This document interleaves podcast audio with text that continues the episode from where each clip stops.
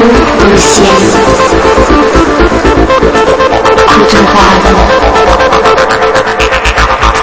以限。就这话的，以限。就这话的，以限。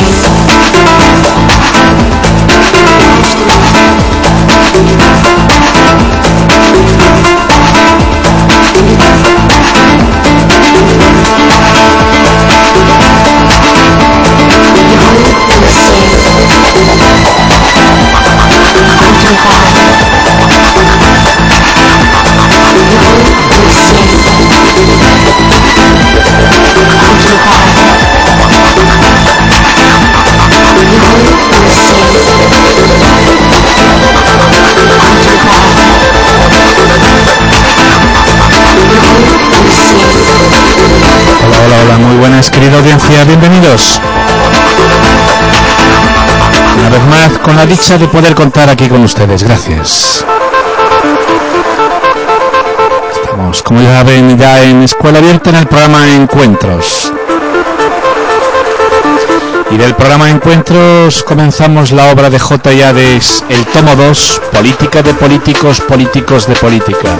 Tomo 2, capítulo primero.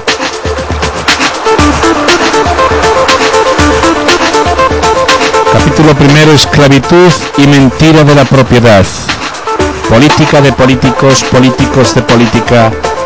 Tomo 2.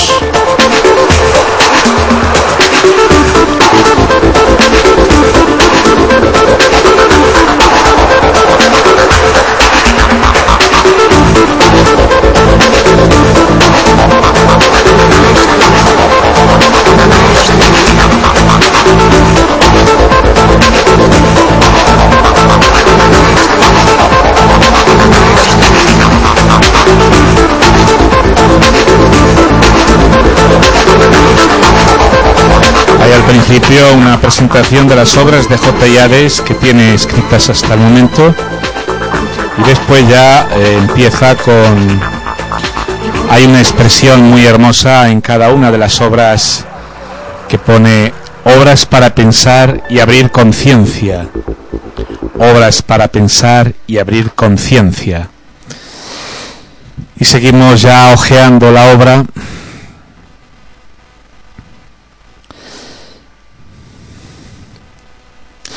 y empieza con una frase también, una dedicatoria. igual que en el tomo 1, que nos pone, vamos a ver si nos entendemos con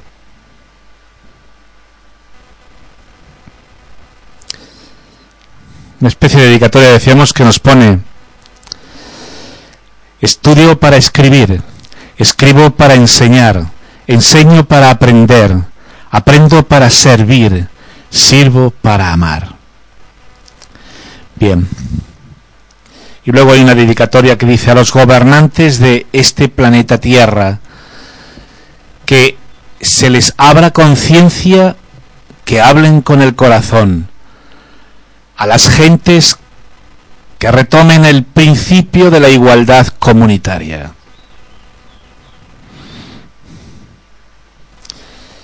Y a continuación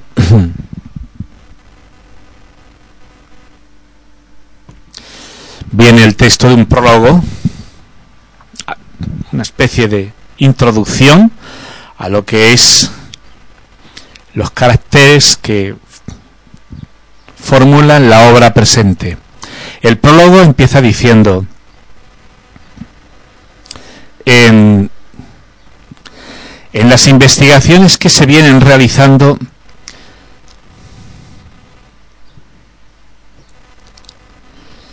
en las, en las investigaciones que se vienen realizando,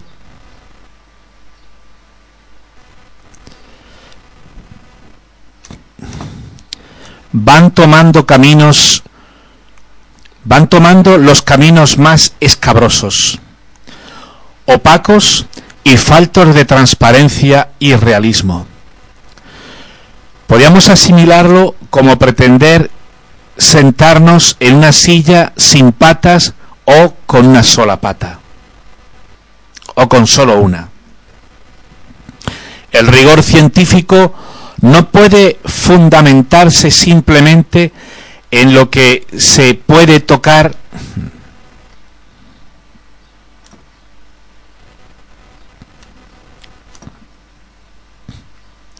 en lo que se puede tocar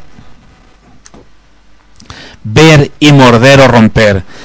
Ya venimos anotando que estando en la materia lo lógico es ver, tocar y morder o romperla.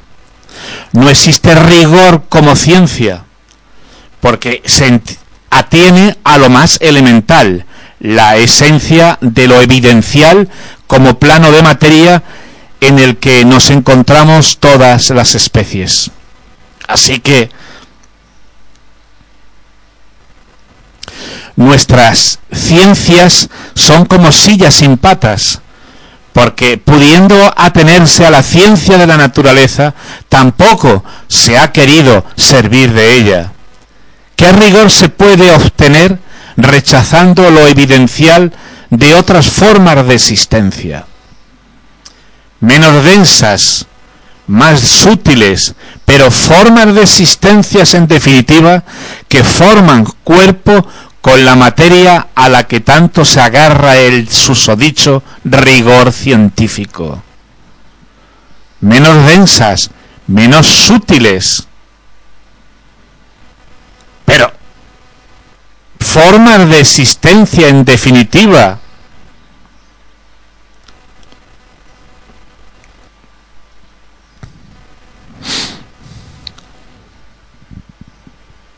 Claro, lo que, lo que hay en la materia, lógicamente.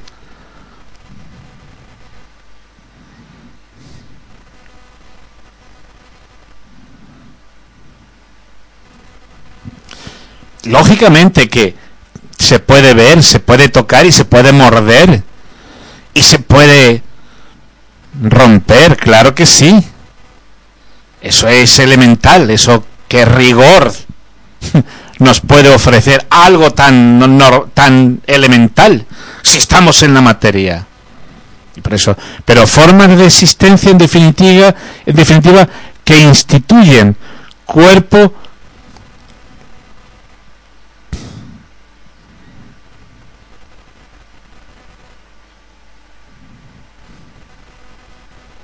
que establecen mejor, que establecen cuerpo con la materia a la que tanto se agarra el susodicho rigor científico.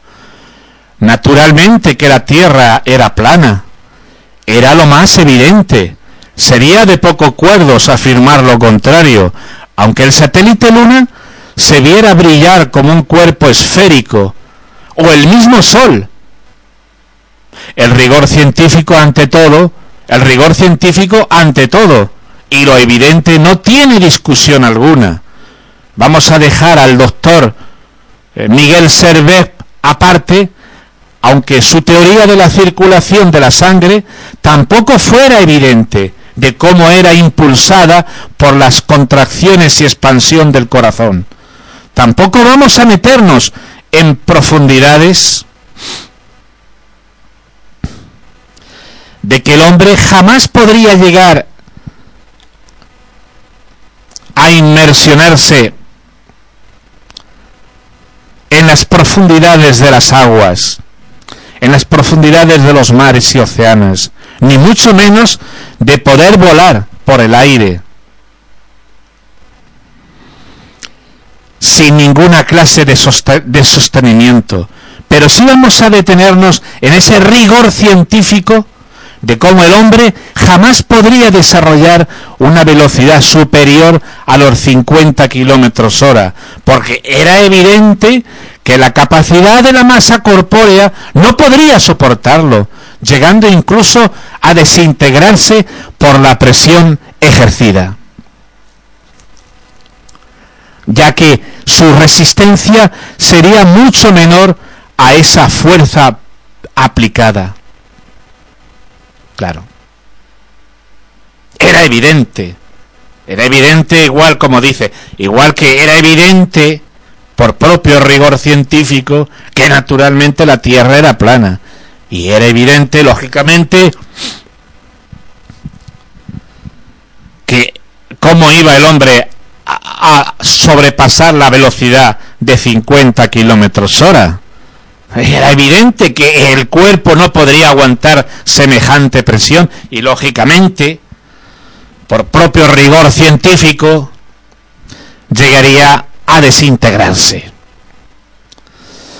Y luego ya empieza, más que criticar y condenar a nuestra ciencia oficial, que habría que hacerlo, porque más de uno de esos compañeros investigadores, la mayoría de ellos ciudadanos comunes, pero con un conocimiento sublime, fueron perseguidos, fueron torturados y muertos en condiciones inquisidoras que mejor no acordarse de ello. Pero la mayoría de ellos nos sin pero la mayoría de ellos, si no todos, siguen esperando justicia. Hmm. No hacemos reparación ninguna. Metemos la cabeza debajo del ala. Pero la mayoría de ellos, si no todos, siguen esperando justicia ante tanta injusticia por la que sufrieron y murieron. Lo que sí se, lo que sí pretendo con este recordatorio es que no permanezcamos en el, en el continuismo de esa falsa creencia y falso rigor. Y en honor a ellos y honra a la ciencia, junto a esta ciencia de la materia, se les abra puertas de par en par a las ciencias hermanas como son la ciencia de la naturaleza y la propia ciencia espíritu. Porque lo único que podremos encontrarnos, lo único que podremos encontrarnos es con desarrollo de conocimientos,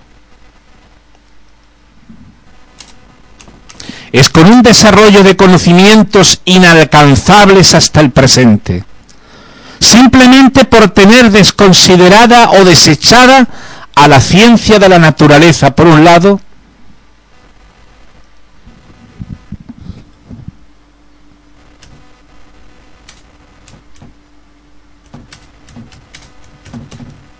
la ciencia de la naturaleza, por un lado, y en desconsiderada, por un lado, y en completo tabú y persecución bajo anatema a la ciencia espíritu. No tengamos miedo al conocimiento, pues es una energía extraordinaria abierta a todo el cosmos nos dice. Y esto es nada más y nada menos que eh, el principio del prólogo, el principio de la obra. ¿Por qué?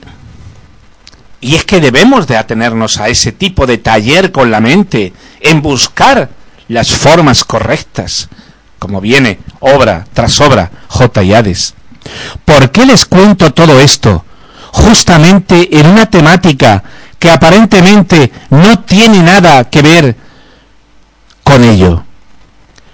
Pues muy simple, porque en los distintos grados que he tenido que he venido tocando desde la UNED, a la que agradezco la labor mejorable que viene realizando, se me ha inculcado y enseñado ese rigor pero en el momento de aplicarlo a cada una de las obras escritas, desde los pobres de, mi tierra y Luceros del Alba, tomo 1 y 2, que escribo como resultado de las enseñanzas que me aporta antropología social y cultural, las obras de leyes de la mente, en sus tomos 1 y 2, que desarrollo en los estudios obtenidos desde el grado de psicología social, y estos últimos de Política de Políticos, Políticos de Política, tomos 1 y 2 del grado de Ciencias Políticas y de la Administración. Todos y en cada una de ellas, queriendo atenerme a ese rigor, lo cierto es que son escritas y desarrolladas desde las perspectivas de la ciencia de la materia junto a las otras ciencias, como son la ciencia de la naturaleza y la ciencia del espíritu. Ese es uno de los motivos por qué en muchas de las situaciones incluso expongo lo opuesto de lo que oficialmente se nos viene enseñando. Debemos reconocer urgentemente, por el bien de nuestras gentes, que una situación de miopía no se puede abarcar mucho conocimiento. En una situación de miopía no se puede abarcar mucho conocimiento. Yo subrayaría esta frase. Porque si negamos la ciencia de la naturaleza, como hasta ahora, se tiene ahí como un postizo, como un adorno, y si negamos la ciencia del espíritu, como hasta ahora se viene no solamente negando, sino persiguiendo, eh, sobre qué fundamentos y qué pilares estamos generando y desarrollando un conocimiento correcto.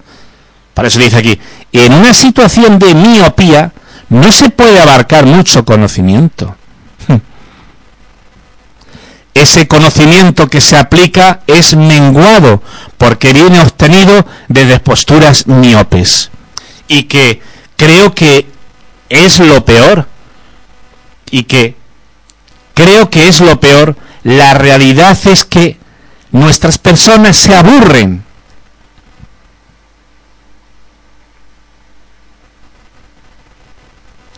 Creo que es lo peor. La realidad es que nuestras personas se aburren y se convierten en desertores de lo más excelso a lo que cada uno puede aspirar, como es la acaparación, desarrollo y aplicación del conocimiento correcto.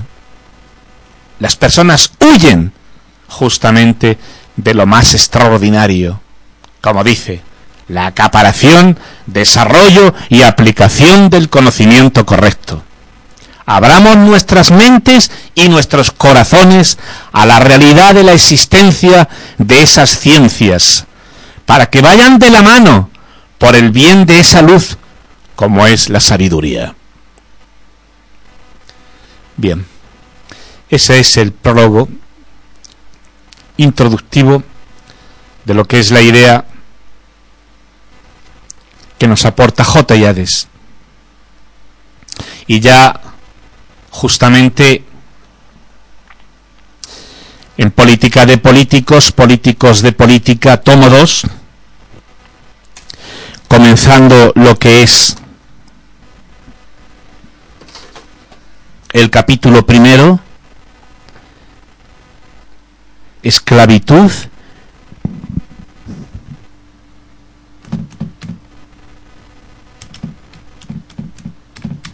y mentira de la esclavitud y mentira de la propiedad. El conflicto y de la propiedad. Pensemos que este tipo de obras, a medida que la estamos transmitiendo, estamos una especie de taller, ¿de acuerdo? Una especie de taller donde cada uno está ahí cincelando sus formas y maneras de ver. Lo que sí le sugiero, lo que sí le sugiero, como ya he hecho en otras obras, es que cojamos, cojamos esos apegos, esas reglas maestras que nos han impuesto desde el vientre de la madre y las apartemos. O sea, apartar significa que aquí no tenemos eh, ideologías políticas, ni religiosas, ni apegos de familia, ni de padres, ni de respeto a esto, ni estamos solos nosotros. Solo nosotros. Y va a ser en ese momento, ese momento que requerimos para, para eh, trabajar sobre la directriz de unos pensamientos, sobre la directriz de una forma de ver que son las que el autor nos va aplicando en cada una de las en cada una de los de las expresiones, en cada uno de los tramos a las que eh, se desarrolla la obra, en este caso concreto, política de políticos, políticos de política, ¿vale? Es decir, nosotros imaginemos que estamos solos, por lo tanto, eh, no tenemos, eh, no estamos atados a ningún tipo de, de forma fraudulenta como son eh, las imposiciones que ya como he dicho se nos viene imponiendo desde lo que es el vientre de la madre. Estamos solos sin nadie más. ¿De acuerdo? Hemos llegado aquí y ahora nos ponemos a trabajar con nuestra mente, eh, descartando todo tipo de reglas a las que hemos sido y venimos siendo sometidos. Las descartamos y las ponemos totalmente a un lado. Estamos tal cual, ¿vale?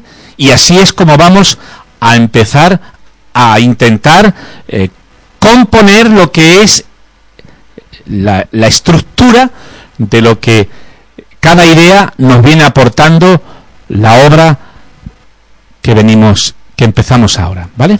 Bien. Empieza diciendo esclavitud y mentira de la propiedad. El conflicto se hace inevitable mientras los intereses de los que se forjan y ostentan el poder mantienen condenados a la exclusión al resto de los gobernados. Es un conflicto que estamos, eh, que nos viene sacudiendo justamente porque existe esa disparidad.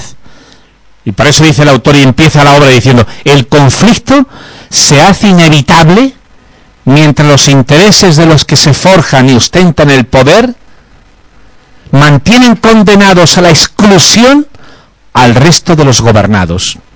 Las estructuras de un Estado se concibe desde una multiplicidad de instituciones. Todas y todos se nutren del néctar que producen sus gobernados soberanos. Todas. Yo voy a subrayar esta, esta frase porque es una cruda y muy triste realidad todas y todos, o sea, todas las instituciones y todos los organismos se nutren del néctar que producen los gobernados soberanos. Los teóricos principios por los que se fundamentan los estados quedan relegados a los intereses y servicialismos de los poderes económicos. Y esta es otra sentencia extraordinariamente cruda. Los teóricos principios, porque se quedan en teoría, para eso dice teóricos, no dice los principios. Podría decir los principios por los que se fundamentan los estados. No, no porque no se llevan a cabo, no se ponen en la práctica, por eso especifica los teóricos principios por los que se fundamentan los estados, quedan relegados a los intereses y servicialismo de los poderes económicos. Los objetivos de un Estado priman en asegurar una defensa absoluta, en mantener incólume esos intereses y servicialismos al que aboca por determinadas cuestiones, entre las que se encuentra el Estado o posturas de influencia. Puede que ahí radique la realidad del por qué el Estado en muchas ocasiones no responda a las esperanzas de justicia que sus gobernados necesitan y esperan. Hablar de Estado es referirnos a un compendio de instituciones gubernamentales y administrativas. Hablar de Estado es referirnos a un compendio de instituciones gubernamentales y administrativas, a un conglomerado de funcionarios y empleados, cuyas directrices y, directrices y procedimientos prácticos puede que desde dentro lo vean y tengan claro, desde dentro de las instituciones, pero desde la observancia exterior ya se hace dudar de la realidad de su función. Se hace dudar de la realidad de su función. Como dijimos, cuando el gobernado no solo no encuentra soluciones viables, sino que comprueba cómo se le viene estrangulando literalmente desde esos procedimientos y prácticas o exigencias internas, internas desde las propias instituciones.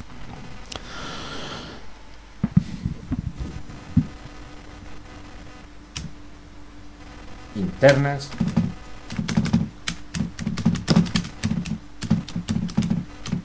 desde mismas instituciones. Eso es una realidad.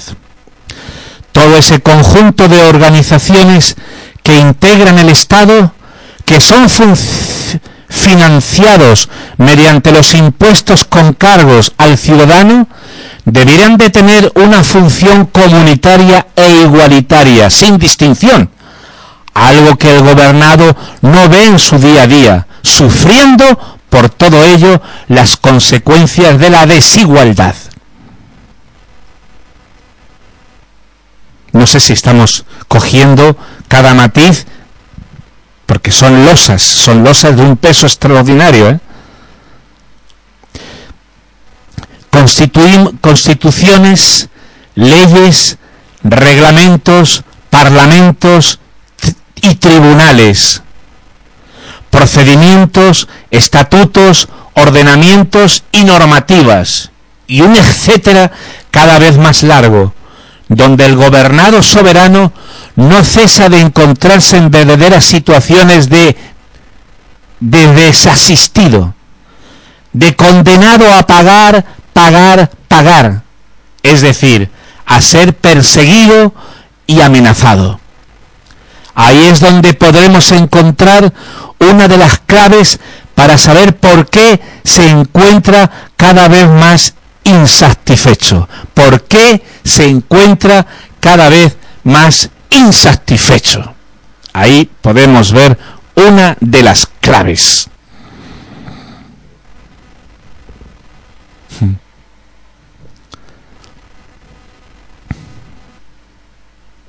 ¿Y por qué la vida la hemos hecho tan difícil de vivir?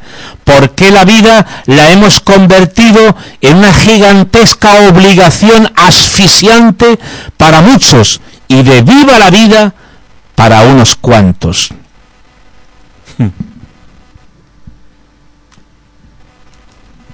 Y de viva la vida para unos cuantos. El Estado, el Estado de cualquier país asume unas competencias organizacionales para elaborar y aplicar unas leyes sobre los gobernados. En cualquier país, cada Estado asume unas competencias organizacionales para elaborar y aplicar unas leyes sobre, sobre los gobernados, porque dispone del poder dominador, como son los tribunales, los cuerpos policiales, los ejércitos y el sistema de los poderes judiciales. Esos monopolios de autoridad legal y sus formas de coerción llegan a ensombrecer la legitimidad y autoridad del gobernado soberano. Esos monopolios de autoridad legal y su forma de coerción llegan a ensombrecer la legitimidad y autoridad del gobernado soberano. Por tanto, los procedimientos existentes se encuentran exquisitamente diseñados para que aquel o aquellos que controlen el Estado, aquel o aquellos que controlen el Estado, puedan poseer un poder cuasi absoluto sobre el poder político. Aquel o aquellos que controlen el Estado puedan poseer un poder cuasi absoluto sobre el poder político. Todo ese volumen restrictivo está ideado para mantener obligado para mantener obligado al ciudadano. Si así se demostrara que carece de esa falta de gobernanza, ese Estado estaría calificado como Estado fallido.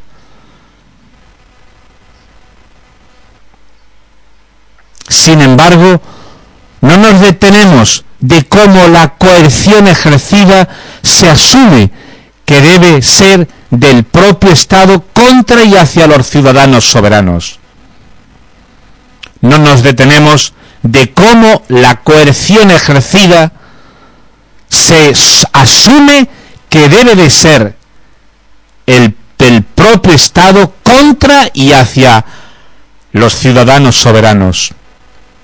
Un Estado que debe imponer, un Estado que debe imponer, ¿qué legalidad sobre el ciudadano?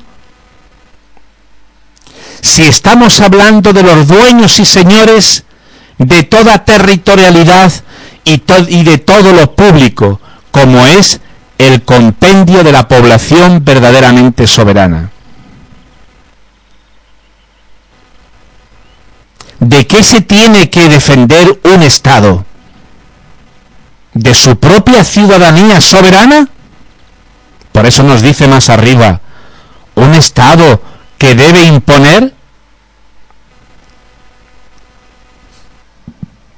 un Estado que debe imponer qué legalidad sobre qué legalidad sobre el ciudadano. Porque antes nos ha hablado de las legalidades. La lista que nos ponía de ejércitos, de policía, de poderes jurídicos, de poderes judiciales, de poderes... ¿eh?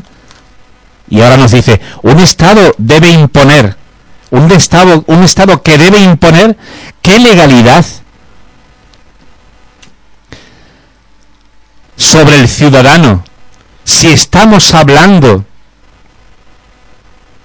de los dueños y señores de toda la territorialidad y de todo lo público, como es el comprendio de la población verdaderamente soberana. ¿Qué se le va a imponer a, esas, a esos soberanos? Por eso dice, ¿de qué se tiene que defender un Estado? ¿De su propia ciudadanía soberana? debemos deducir que para que no se dé el hecho de un Estado denominado fallido, éste debe de mantener un pleno dominio sobre el conjunto de la población? Bien. Esto hay que masticarlo muy poco a poco, ¿eh? ¿Dónde se encuentra enterrados los principios de que un Estado debe, de, debe y está en la exclusiva función de servir, sin distinción de clase alguna, a los pobladores soberanos? Y esto es un matiz que habría que subrayar. Si verdaderamente, porque a niveles oficiales, a niveles de estudios, a niveles científicos, se dice, mira, que si el, que si el Estado no cumple esta función, se tacha como Estado fallido. ¿Qué función es? Pues mira, tiene todas estas toda esta baraja que manejar para mantener y someter a todos en un orden. Bajo una regla legalista, claro, todo bajo un poder legalista. ¿Qué legalidad sobre el ciudadano? ¿Qué legalidad?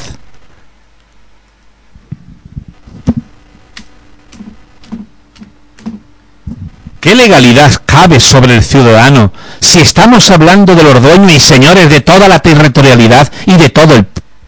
Pero es que, pero es que, es que si no cumple ese estado, ese dominio, se le tacha como estado fallido. Bien, vamos a seguir.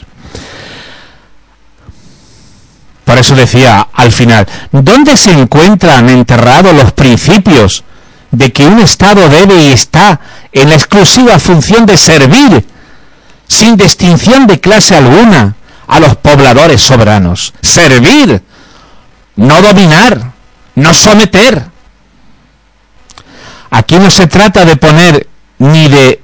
Aquí no, por eso dice, aquí no se trata de poder ni de sometimiento, sencillamente solo hay que servir. Aquí está. ¿Eh? O sea que se le está explicando al Estado que no se trata, que no es que sea un Estado fallido porque no cumplan esas a rajatabla, esas fórmulas ya estudiadas de someter, de poder y sometimiento. No, un Estado justamente se, se debe de caracterizar por su generalidad de servir. Y qué mejor servir sin distinción al pueblo soberano. No podemos ni debemos tachar a un Estado como Estado fallido, porque no sea capaz de dar, de dar seguridad al conjunto de la población. Cuando surgen grupos organizados desafiantes que generan sus propias estructuras de opresión, provocando que surjan mismas guerras civiles, incluso, surjan mismas guerras civiles, incluso, no es por la debilidad de un Estado, sino por la falta de servir por igual al conjunto de la población. Es decir, esos brotes de insurrectos que surgen no es por la falta, a ver si, no es por la falta, cuando surgen grupos organizados desafiantes que generan sus propias estructuras de opresión, provocando que surjan mismas guerras civiles incluso, no es por la debilidad de un Estado, no, sino por la falta de servir por igual al conjunto de la población. No hablemos de Estado débil porque surjan esos, esos brotes de insurgentes. No. La verdadera provocación de que surjan esos brotes. Y como dice incluso, fíjense, no solamente grupos organizados, desafiantes, que generan sus propias estructuras de opresión, sino que provocan, provocando que surjan mismas guerras civiles. No hay que tacharlo de estado débil o estado fallido. Es no es por la debilidad de un estado, es por la falta de servir por igual al conjunto de la población.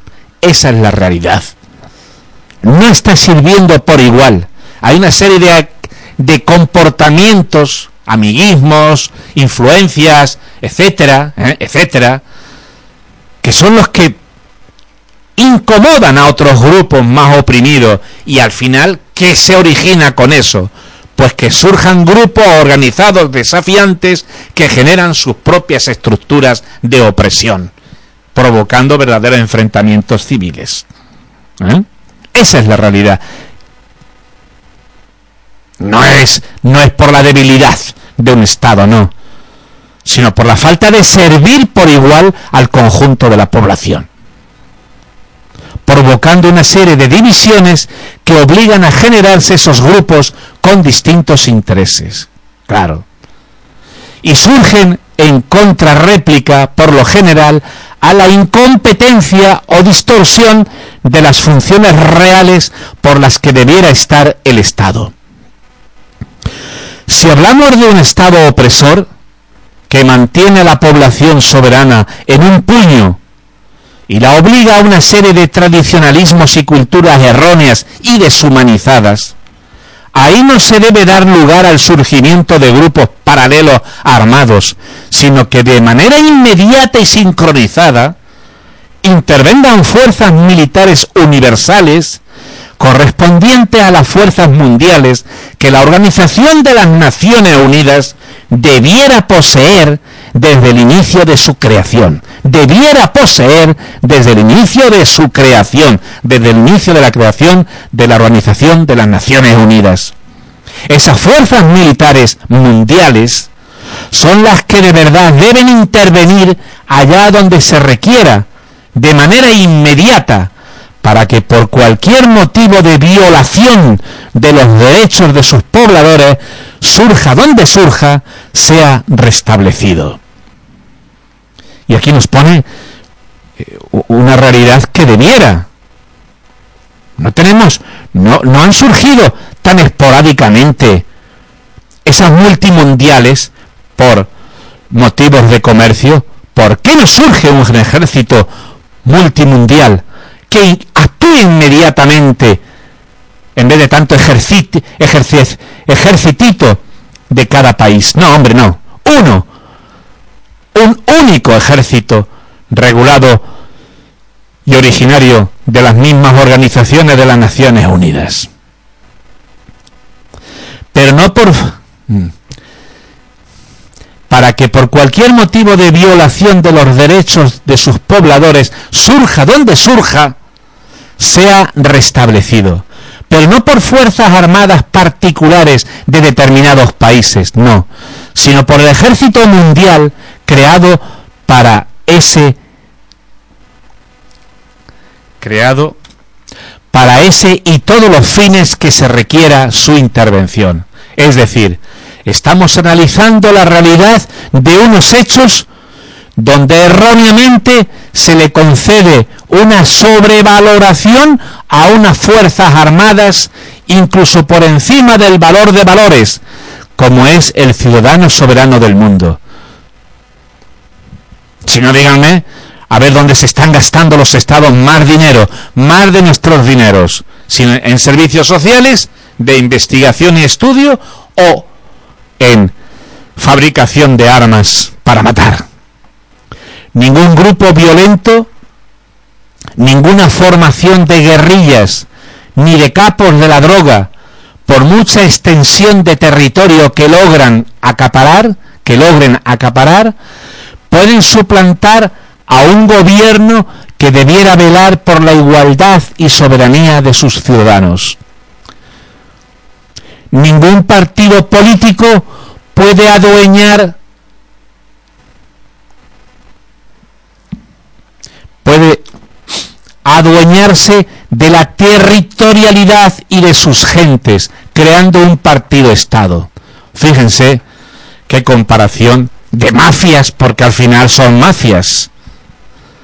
Ningún partido político puede adueñarse de la territorialidad y de sus gentes creando un partido Estado. Ninguna corriente religiosa puede crear su propia teocracia para que esas autoridades sean los manipuladores de todo el Estado. No puede convertirse en guardián ni, ni protector de nada ni de nadie, cuando lo que viene sufriendo el ciudadano gobernado es una violación constante de sus derechos. Como tampoco es consentible que sean las élites económicas las que dominen a los gobiernos, logrando con ello que el Estado al final sea como un perro guardián de esa clase de corriente social poderosamente económica. Es muy crudo, ¿eh? Cada renglón, ya digo, es tremendo. No por la frase ni por la palabra en sí, sino por la plasmación que hacen en palabras justamente con lo que es la realidad que estamos viviendo, la realidad que nos tiene sometida y que nos estamos y que estamos sufriendo. ¿Eh? es que desde que ha empezado, desde ahí, desde ese punto y aparte, ningún grupo violento, ninguna formación de guerrillas ni de capos de la droga, por mucha expansión de territorio que logren acaparar, pueden suplantar a un gobierno que debiera velar por la igualdad y soberanía de sus ciudadanos. Sin embargo, lo están haciendo acaparan a propios gobiernos, dominan a propios gobiernos y ellos mismos se convierten en propios gobernantes. ¿Qué es del ciudadano? Ningún y fíjense cuando habla ningún partido político se puede se puede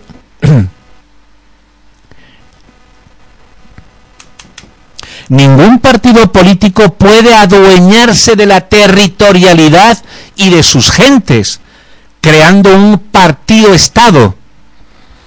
Eso lo hemos visto en determinados puntos del planeta, creando partidos-estados, y hoy por hoy lo hay.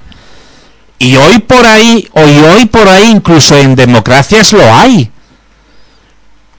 Ninguna corriente religiosa puede crear su propia teocracia para que esas autoridades sean las manipuladoras de todo el Estado.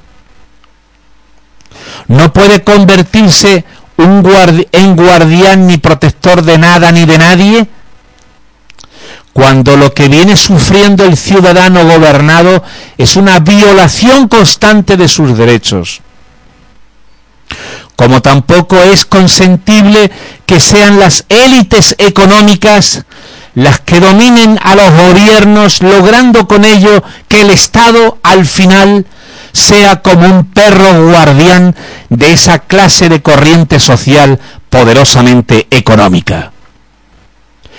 En un Estado donde la comunidad trabaje para la comunidad y el ciudadano se encuentre cubierto y suplido en cada una de sus necesidades vitales, no tendrá cabida ninguna clase dominante, no tendrá cabida los distintos conceptos ni de Estado y hábitos en la actualidad, habidos en la actualidad.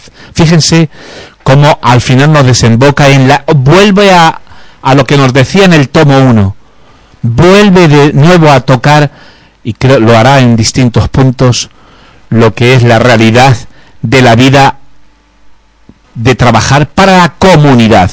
Por eso dice, en un estado donde la comunidad trabaje para la comunidad y el ciudadano se encuentre cubierto y suplido en cada una de sus necesidades vitales, no tendrá cabida ninguna, no tendrá cabida ninguna clase de dominante, no tendrá cabida los distintos conceptos de estados habidos en la actualidad. Así como vemos que el ciudadano es un soberano dentro de la territorialidad, también el Estado se encuentra dentro del concepto como soberano en cuanto que posee la capacidad de gobernar sin la intervención externa de otros. Ojo, sin la intervención externa de otros. Y qué similitud tan enormemente hermosa nos pone aquí el autor. Y nos dice, el ciudadano es un soberano dentro de la territorialidad. También el Estado se encuentra dentro del concepto como soberano, en cuanto que posee la capacidad de gobernar sin la intervención externa de otros. Así que no olvidemos que las multinacionales, por ejemplo, son fuerzas externas. Por tanto, hablar de Estado soberano sería aplicar la autoridad en sus leyes y orden político sobre su territorio, sin interferencias externas, sin inferencias externas. Esa sería la realidad de un, de un gobierno y de un Estado soberano. Por tanto, hablar de un Estado soberano sería aplicar la autoridad en sus leyes y orden político sobre su territorio, sin inferencias externas. Pero la autoridad posee el mismo peligro deformativo que el del poder. Hmm.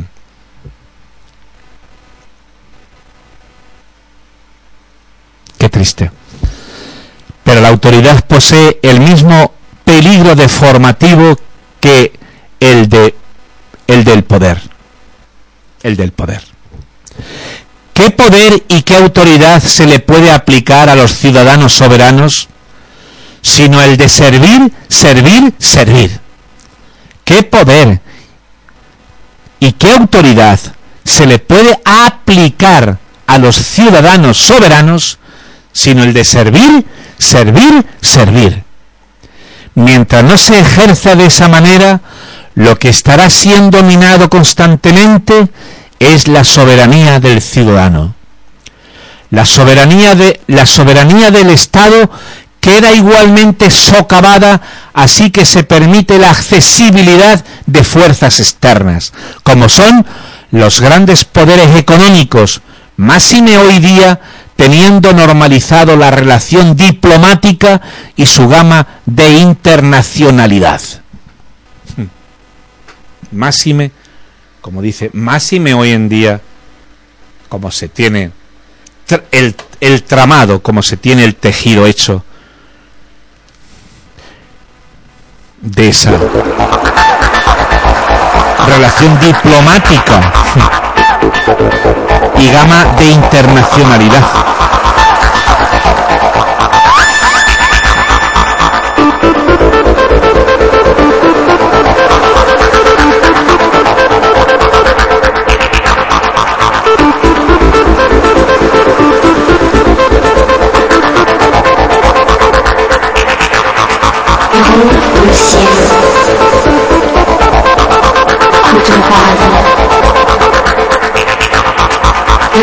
无限，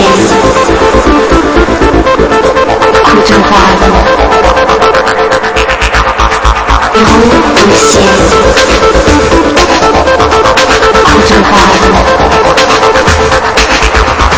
无限，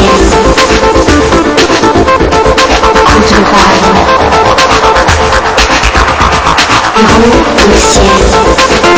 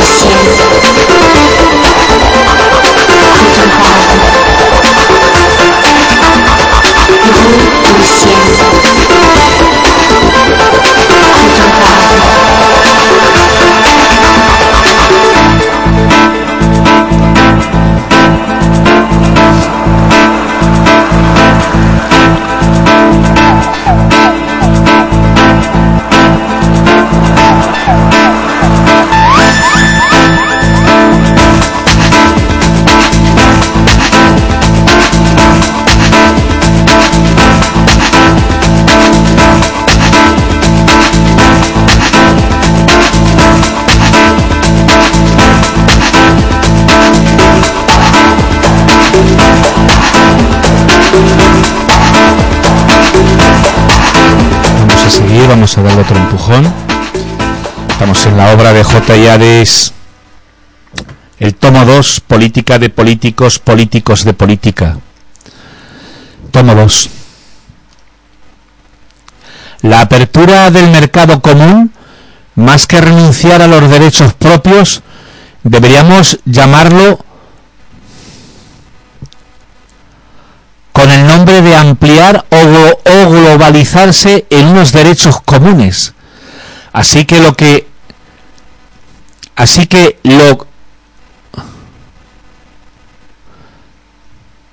así que los estados que van conformando la Unión Europea amplían la soberanía mediante sus relaciones intereconómicas. Intereconómicas. Generándose una integración a niveles supranacionales. Por tanto, no solo en horizontes de Estado, sino esencialmente de ciudadanos europeos, se genera una corriente o procedimiento donde dichas implicaciones han derivado hacia una verdadera soberanía compartida. Verdadera soberanía compartida. Yo subrayaría esta frase. Verdadera soberanía compartida.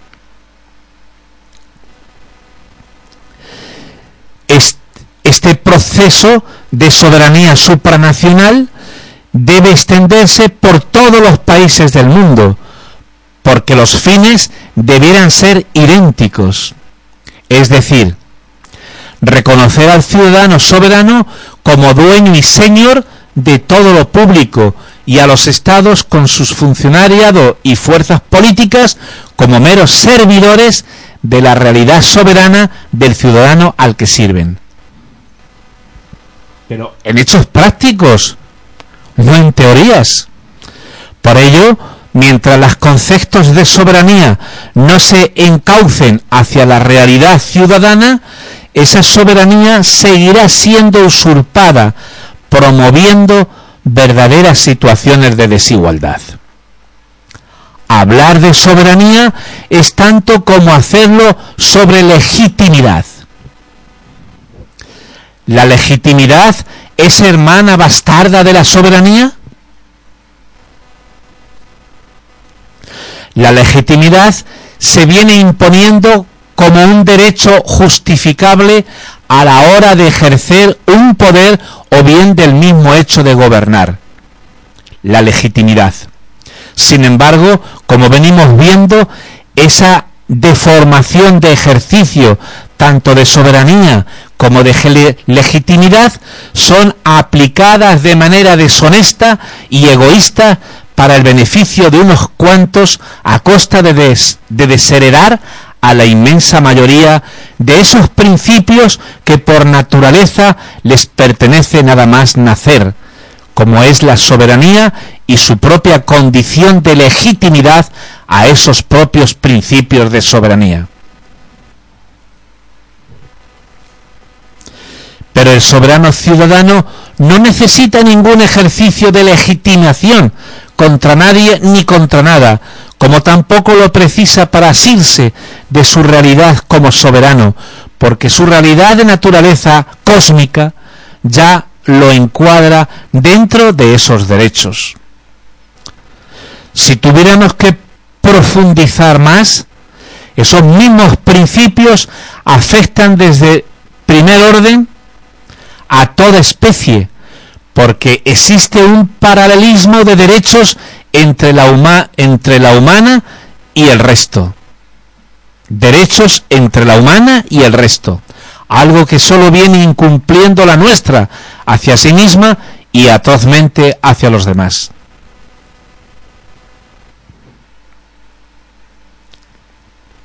Y para mantenerse en ese estatus de supremacía, arrebatándose unos a otros los propios de los principios de soberanía y legitimación, destacan a cabezas pensantes como modelo de pensadores por los que deben aprender y orientarse el resto. Hmm. Destacan a cabezas pensantes como modelo de pensadores por los que deben aprender y orientarse el resto.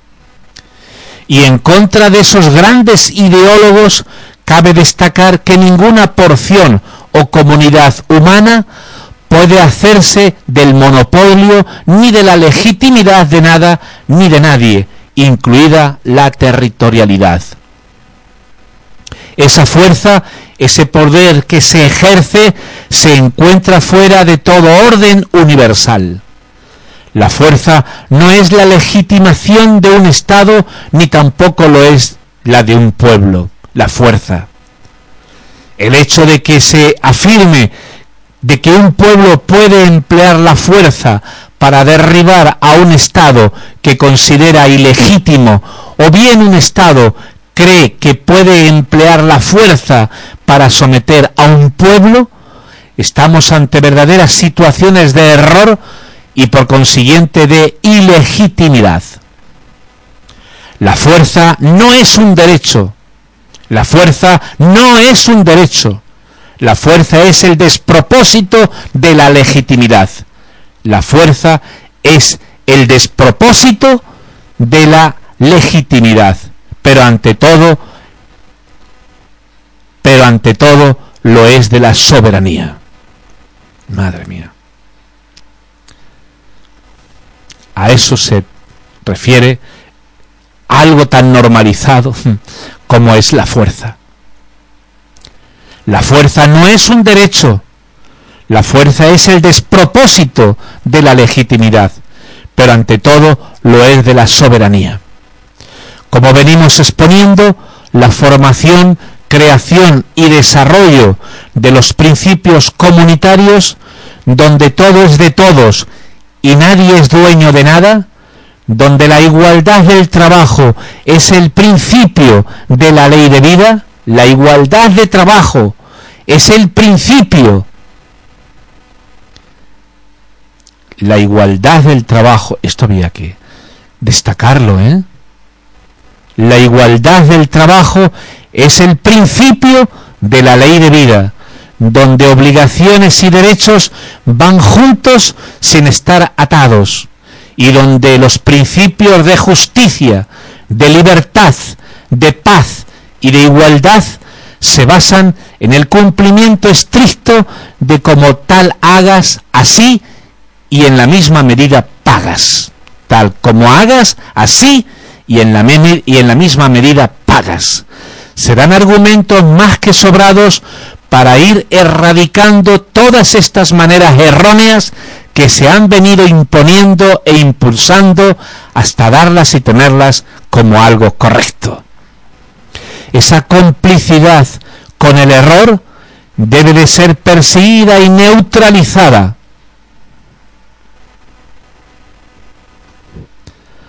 Sencillamente porque es la verdad y realidad que sienten el conjunto de pobladores soberanos, aunque los que más ruido y miedo meten sigan en esas sigan en esas andadas de continuar haciendo ruido y metiendo miedo. Sigan en esas andadas. Es una verdadera y correcta aplicación de ley.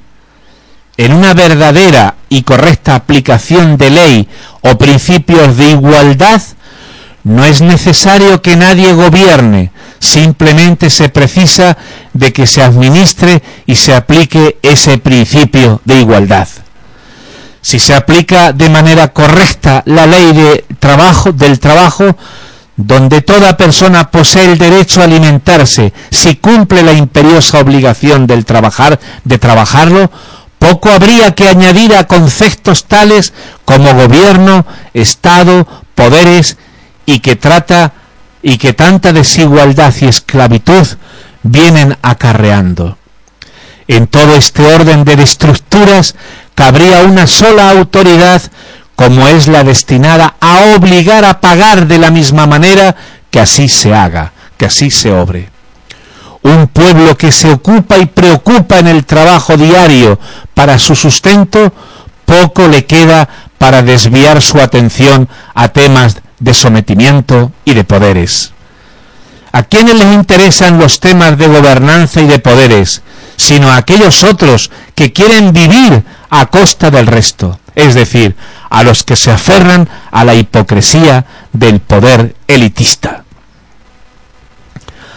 Han dividido y se viene dividiendo tanto lo respect han dividido y se viene dividiendo tanto lo respectivo a territorialidad, administraciones, autoridades, siempre en nombre de la población, siempre en nombre del ciudadano, del ciudadano soberano, que ya este, el ciudadano, no sabe dónde echar mano para poder pagar a tanto dependiente y a tantas y tantas lujosas dependencias. Todos quieren ser autónomos, pero claro, siendo pagados y costeados por el otro, es decir, el ciudadano soberano, empobrecido y esclavizado. Porque en definitiva, si todas las, si todas las dependientes e innumerables dependencias, si todas las dependientes e innumerables dependencias vienen siendo costeadas por el otro, no quepa, el no quepa la menor duda que por mucho que se afanen en producir, nunca lograrán salir de su empobrecimiento ni del estado de esclavitud. ¿Se imaginan la riqueza que poseería cada persona con lo que produce en su trabajar diario si los frutos de ese esfuerzo fueran directamente a parar a su propia despensa? Todos seríamos multimillonarios, todos Volvemos de nuevo. Si se trabajara para la comunidad, a nadie le faltaría de nada, porque viviríamos en sobreabundancia. Viviríamos en sobreabundancia. Ahora imaginen una ciudadanía que viven de esa manera de, de sobreabundancia. Imagínenlo. ¿Qué valor le puede dar a la materia? Ninguna, porque de nada le faltaría. ¿Cuáles serían sus menesteres inmediatos? Vivir sencillamente acorde a la madre naturaleza y desarrollar la riqueza de riquezas, como es el conocimiento, como es el conocimiento. Sería serían personas todas dedicadas al estudio y la investigación. En los sistemas actuales, para que los dirigentes funcionariado y empleados públicos en general puedan gozar de un alto grado de autonomía, han de estar sobradamente bien cebados. De esa manera se podrán mover libres para poder adoptar cualquier tipo de decisiones. Mantenemos que los extremos son peligrosos, pero cuando hablamos de poderosos, ¿en qué queda relegado el ciudadano con toda esa cacareada soberanía y derechos que todos coinciden en reconocer que así posee, pero que ninguno asume en llevar a la práctica de los hechos. Las democracias se, se arrogan el papel de muy libres y señalan a las dictaduras como de no dejar al pueblo e impedir que intervengan en asuntos de gobierno. Las democracias bajo mínimos o democracias mixtas son tachadas de impedir a sus funcionariados públicos de emplear son tachados, son tachadas de impedir a sus funcionariados públicos de emplear el conocimiento para poder aplicarlo en un bien común y desarrollarlo de y desarrollo de políticas en mejoras sociales. E incluso de estar trabajando bajo presiones de élites influyentes y dominantes. Y a esto las dictaduras señalan a las democracias como formas de gobierno descontroladas y fomentadoras de libertinaje. En medio de todo ello, claro, y tirando de todos, se encuentra el ciudadano. ¿Y si cada uno tirara de su propio carro? ¿Y si cada uno tirara de su propio carro? E incluso que estuviera sancionado y perseguido el subirse al carro de nadie. ¿qué clase de gobernanza nos, nos depararía? Aquí no se trata de hablar ni de buscar la autonomía de los gobiernos, ni tan siquiera de los mismos estados. Lo que debe de priorizar es la formación, desarrollo y autonomía de los individuos, que son los portadores del conocimiento y los propulsores del bien común de cada país. El ciudadano soberano no necesita para ello ni de grupos de presión ni tampoco, de estructuras societales que lo único que promueven con sus miras de influencia y dominio sobre el resto.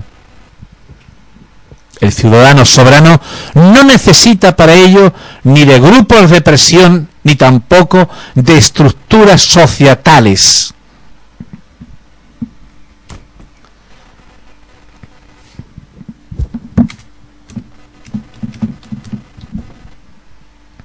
puesto que lo único que promueven son sus miras de influencia y dominio sobre el resto. Por la sencilla razón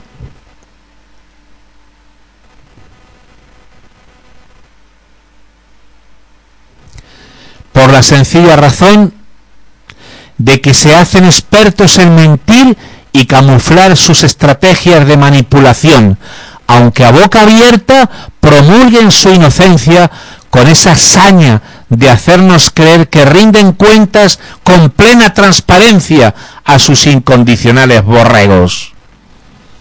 El rebaño es cierto que se conforma con bien poco, pero la transformación de algunas ovejas en lobos son los que se encuentran devorando todo.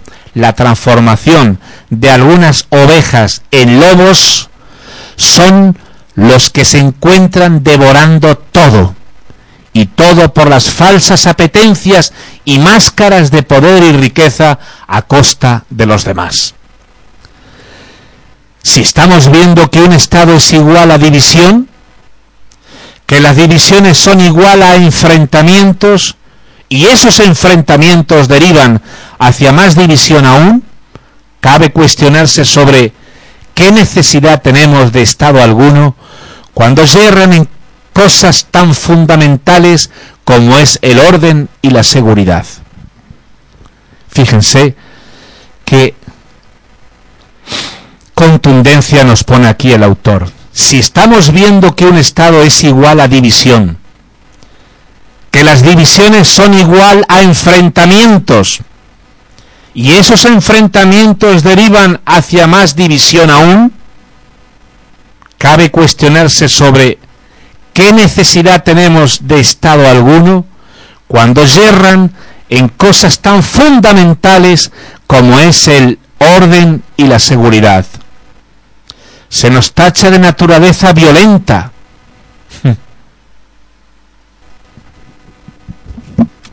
Esos son los estudios de nuestros expertos.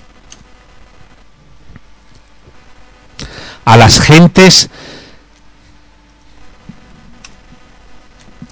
se nos tacha de naturaleza violenta y con tan aberrante concepto se diseñan estrategias de doma y sometimiento. ¿Para quién? Para el pueblo. Puesto que los expertos han coincidido en determinar que la naturaleza del individuo es claramente violenta. De ahí surgen los llamados contratos sociales a fin de que salgan y se creen una, serie de dirigentes sobre los que recaerá la responsabilidad de dirigir y dominar a ese rebaño, cuya naturaleza se les tacha de agresivos. Una vez determinada la élite de poder, comienza la tragicomedia sobre la población, a la que se le concederá una libertad para que se, le se dedique a la exploración y desarrollo de formas civilizadas, a fin de que no caigan en el delirio de esos enfrentamientos, donde lo único que encontrarán es la muerte descerrejada. Pero claro, como digo, ya de antemano, tachando al ciudadano como, como de naturaleza violenta. Así que no nos debe extrañar que aun los peores y bárbaros enfrentamientos promovidos por las élites sean aludidos por el siempre a mano por el bien de la humanidad. Y es verdad, cada guerra, cada enfrentamiento siempre se atribuye por el bien de la humanidad.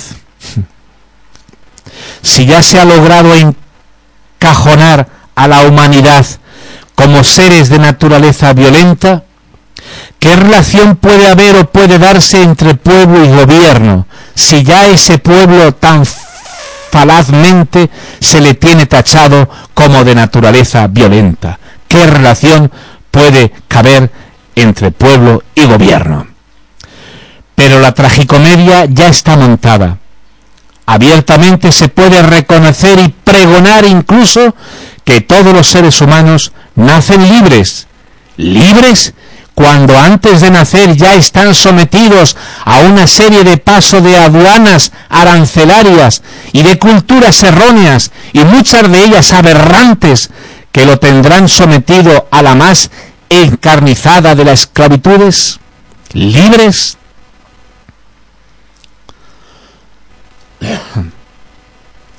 No sin estremecedor rubor se le declara de cómo pueden disfrutar del derecho de del derecho pleno a la vida y a la libertad, cuando lo cierto es de cómo el ciudadano soberano se encuentra en una constante persecución.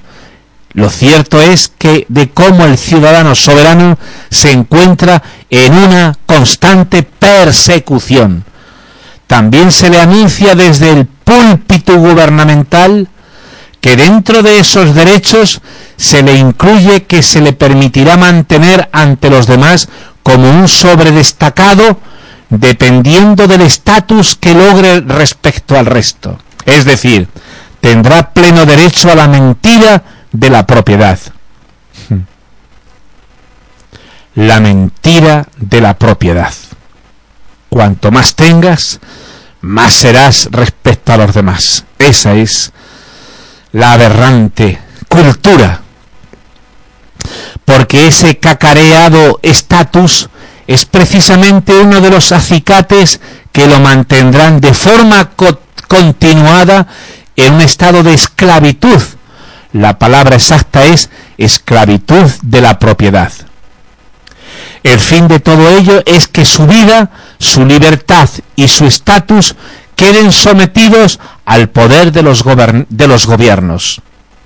Por lo que los verdaderos derechos naturales que posee cada individuo quedan sometidos, como acabamos de ver, no sólo a la esclavitud de la propiedad, sino a los espejismos que el gobierno pone ante los ciudadanos para que sucumban a sus exigencias. Por lo que por encima de la autoridad del ciudadano se encuentra la autoridad política.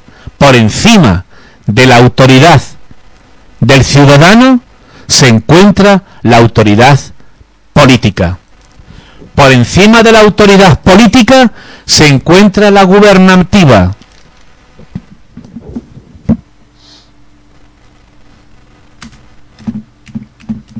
Autoridad la autoridad gubernativa y por encima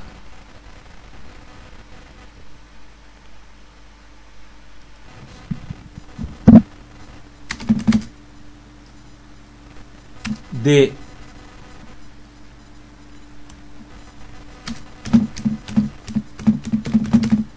y por encima de la autoridad del Estado y por encima de la autoridad del Estado. Vamos a ver por lo que por encima de la autoridad del ciudadano se encuentra la, autoridad política. Por encima de la autoridad política se encuentra la autoridad gubernativa. Y por encima de la autoridad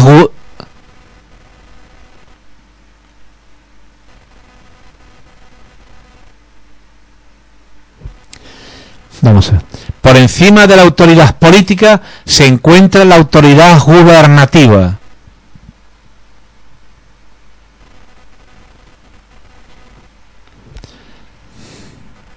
Se encuentra la autoridad gubernativa. por encima de la autoridad política, se encuentra la autoridad gubernativa y del Estado. Gubernativa y del Estado. Pero por encima de todas se encuentra la autoridad económica. Por encima de todas se encuentra la autoridad económica. ¿Qué Estado puede salvaguardar ningún derecho a nada ni a nadie si éste mismo se encuentra supeditado a la autoridad y poderes económicos? Fíjese qué conclusión. Siendo así, ¿no estaríamos ante estados ilegítimos? Vuelvo pues nuevamente a la pregunta, ¿qué necesidad tenemos los ciudadanos soberanos de los estados o de unos estados manipulados y gobernados por los poderes de las grandes economías? ¿Qué necesidad tenemos los ciudadanos soberanos de los estados o de unos estados manipulados y gobernados por los poderes de las grandes economías? Porque nos decía, claro, por lo que por encima de la autoridad del ciudadano se encuentra la autoridad política, por encima de la autoridad política se encuentra la autoridad gubernativa y del Estado, pero por encima de todas se encuentra la autoridad económica. ¿Qué Estado puede salvaguardar ningún derecho de nada ni de nadie? si éste mismo se encuentra supeditado a la autoridad y poderes económicos. Siendo así, ¿no estaríamos ante estados ilegítimos? Si eso es así, ¿no estaríamos ante estados ilegítimos? Por muy elegidos que hayan sido, ¿eh? ¿Estaríamos ante estados ilegítimos? Vuelvo pues nuevamente a la pregunta. ¿Qué necesidad tenemos los ciudadanos soberanos de los estados o de unos estados manipulados y gobernados por los poderes de las grandes economías. ¿Qué necesidad tenemos? Sería importante determinar qué necesidad tenemos de la propiedad en una manera de desarrollo, como se viene anunciando, de trabajar para la comunidad si ésta nos va a retribuir de todo cuanto necesitemos. Los derechos y obligaciones de los individuos no es necesario que los intervenga ninguna clase de Estado si se enseña y aplica una verdadera ley de igualdad. Por tanto, dejaríamos de definir o dejaríamos de tomar por cuerpo político al conjunto social, celebrando poderlo reconocer como un cuerpo comunitario, porque el mismo cuerpo social se le el mismo conjunto social se le tacha como cuerpo político, ojo. ¿eh? Por eso dice aquí el autor, por tanto dejaríamos de definir o dejarnos de tomar por cuerpo político al conjunto social, celebrando poderlo reconocer como un cuerpo comunitario. En ese cuerpo comunitario el ciudadano sigue siendo el verdadero soberano, pero en un tratado o estamento de igual de igualdad plena. De igualdad de igualdad plena. Esa voluntad del órgano o cuerpo del que emana un único bien común solo podrá estar dado de manos del verdadero soberano, no de la mano del tirano de turno, que viene manoseando y manipulando a su antojo e intereses las voluntades generales y el bien común. Y aquí nos da una transparencia y una claridad extraordinaria a lo que sería la realidad de una vida comunitaria y de un trabajo comunitario. Dice, esa voluntad del órgano o cuerpo del que emana un único bien común, un único bien común, solo podrá estar dado de, las, de, de manos del verdadero soberano, no de la mano del tirano de turno que viene manoseando y manipulando a su antojo e intereses las voluntades generales y el bien común.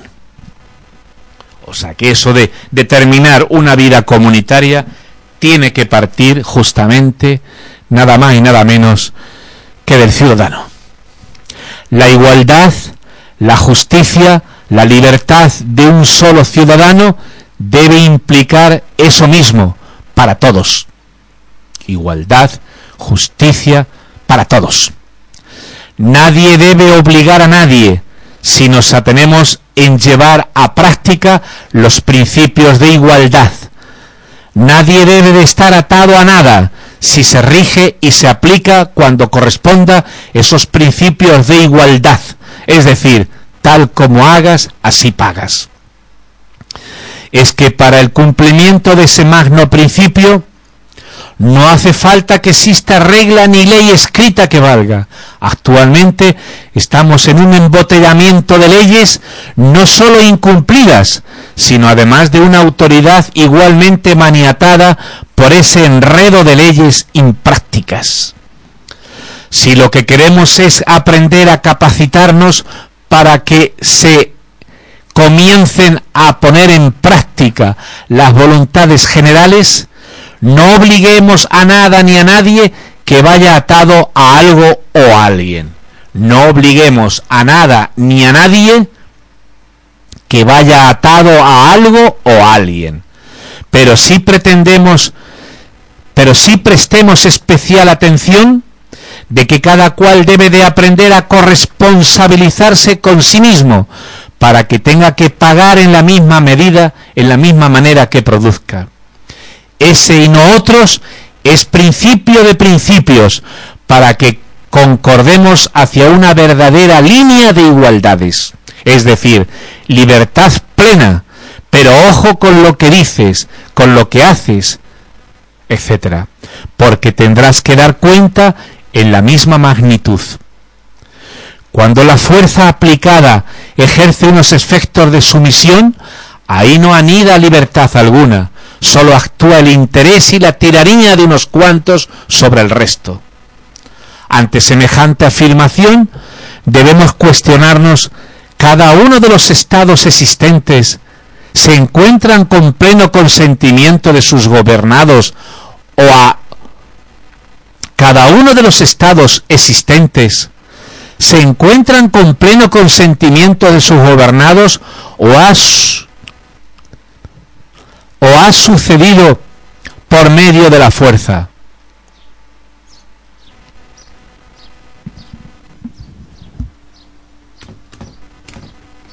O ha sucedido por medio de la fuerza. Esas rivalidades y turbulencias que han venido generándose en el interior de una territorialidad, rivalidades y turbulencias en el interior de una territorialidad ha desembocado en la voluntad plena del ciudadano soberano, ha desembocado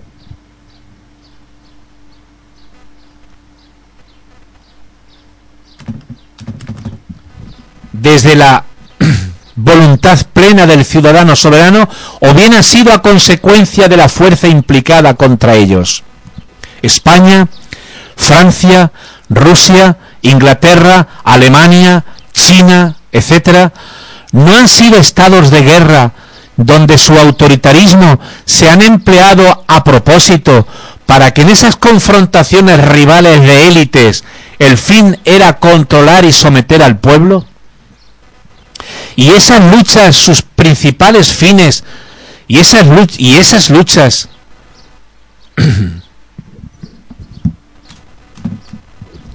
Y en esas luchas, sus principales fines no han sido para lograr el gobierno. Hmm. Mediante el logro del poder del gobierno se actúa para el logro del sometimiento del conjunto del Estado. Mientras el logro, mientras mediante el logro del poder del gobierno se actúa para el logro del sometimiento del conjunto del Estado. En definitiva, luchas entre poblaciones para que al final de tan sangrientos combates tomaran el poder los mismos instigadores de semejantes enfrentamientos. ¿Qué durabilidad puede tener una paz lograda desde esos desde esos medios e intenciones, cuando en tiempos de guerra se utiliza al pueblo para que se acribille entre sí y en épocas de paz se emplee, se emplea para la producción masiva hacia la élite dominante? Y este es el final de este desgarrante capítulo. Esclavitud y mentira de la propiedad. Con esa cuestión. ¿Qué durabilidad puede tener una paz lograda desde esos medios e intenciones cuando en tiempos de guerra se utiliza al pueblo para que se acribille entre sí y en épocas de paz se emplea para la producción masiva hacia la élite dominante?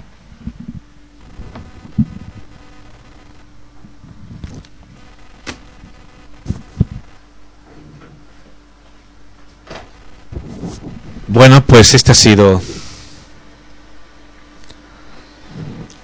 Estamos en el tomo 2 de la obra de J. Yades, Política de Políticos, Políticos de Política.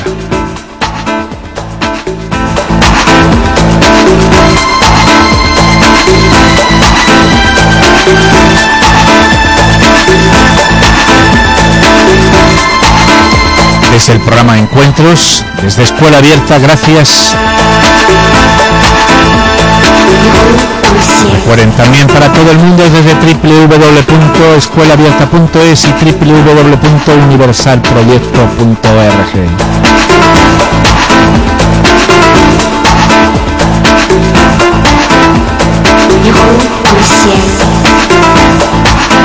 Gracias, gracias y hasta la siguiente. Abrazos de corazón y adelante, adelante.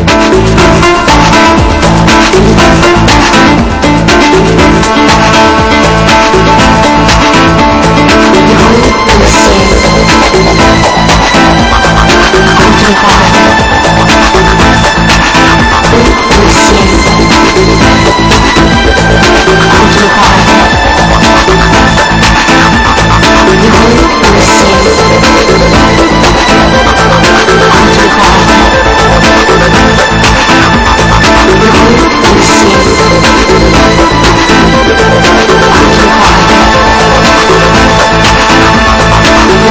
我是好